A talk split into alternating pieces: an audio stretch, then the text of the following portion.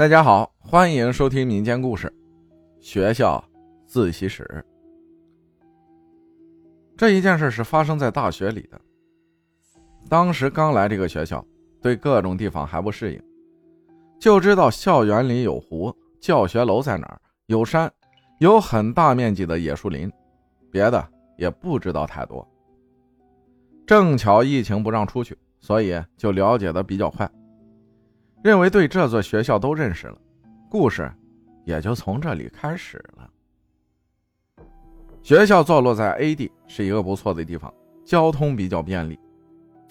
来这里上学的学生也是来自五湖四海。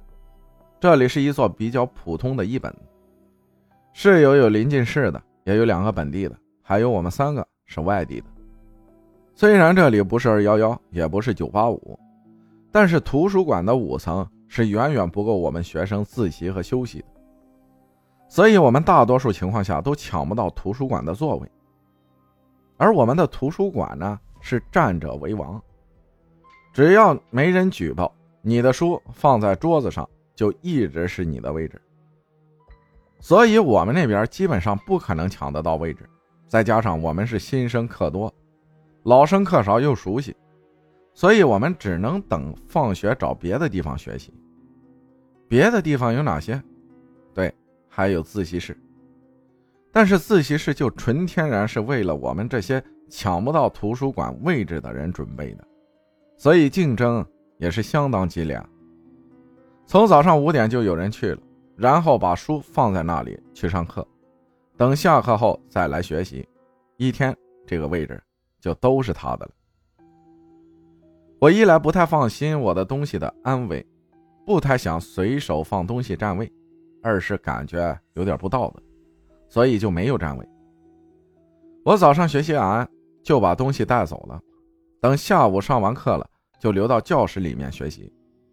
这样一日复一日，我逐渐感觉我发现了一个好去处，因为这里居然没有人跟我争。教室里除了我，没有一个人留。有一次，我为了测试教室是不是一晚上一直没有人管，所以我就一直不走，还带了厚衣服，看看在这里过夜怎么样。但是当时也就是觉得刺激。结果谁知道到晚上十一点的时候，灯突然全灭了，整栋楼瞬间陷入了一种阴森无比的氛围里，这让我一下子就不敢逗留了。但是想走吧，我可能黑的连过道都找不着。所以我只好原地不动，就看着教室里的那个钟表在滴答滴答的响。当时心里特别特别害怕，但是我挣扎了一小会儿之后，就听见有人喊的声音，我瞬间觉得安心。原来是检查楼道的校保安喊有人没有，害怕有考研的学生困了睡着了。然后我马上回应他，于是跟着他的手电筒微弱的光。回到了宿舍，宿舍阿姨还吵我说去哪儿了？我说学习太晚了。其实我们这边如果夜不归宿是查不出来的，只不过我中途又回来了，成了晚归了。然后天气就慢慢变冷了，正是秋冬交替之际。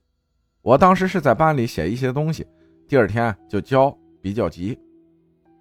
当时班里还有一个女生，我们两个就坐在。班级后排的座位开始一直写，期间他还一直跟我讲一些学校的所见所闻。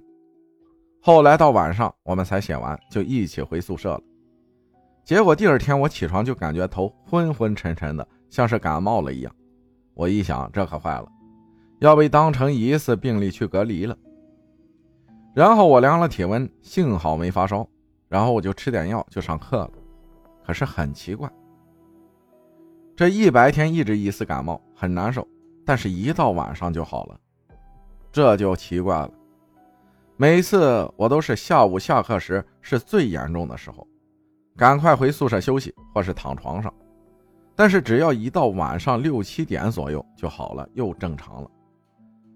同学们都说我装的，不想去上课，只有我知道我是真的不舒服。然后这个状态一直持续了小半个月。忽然有一天，我听到了一个传闻，让我才若有所思。我那两个本地室友有一天谈论起学校的过往的时候说，之前听说过咱们学校跳楼死过人。大家一听，都慢慢的聚着问。我当时躺在床上一听，好像跳楼的就是我们那个楼，我当时就有点后背发凉。那会不会是我们的教室呢？每天晚上我都是一个人在，不会是招惹上什么不干净的东西了吧？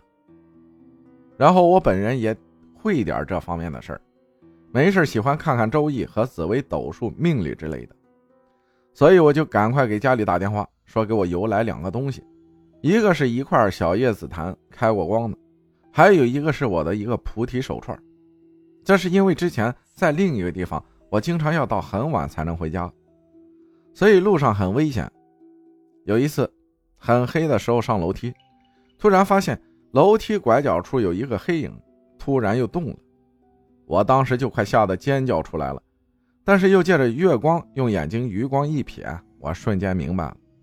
搞了半天，是年轻小情侣在壁咚啊，可把我吓死了。他俩也看见我了。但是不出声，就想隐藏自己。然后我就马上走了。但是那件事之后，我像是掉了魂儿，总感觉头昏昏的，还害怕走夜路，所以就备了些辟邪的带在身上。然后给我邮过来以后，就每天都带着。没事了，我就盘着两样东西。正午我不再回宿舍，而是去站在人群最热闹、大太阳正毒辣的地方，一连去了一个星期。纠缠了我小半个月的奇怪感冒，居然神奇的好了，也没吃药，也没多喝热水。之前我吃药喝水多休息都没用，现在又好了，让我不得不相信这个世界上确实有些事儿需要尊重。还有晚上不管在哪儿，不能去阳气弱的地方，还有最好结伴，不要一个人。感谢早睡早起分享的故事，谢谢大家的收听，我是阿浩，咱们下期再见。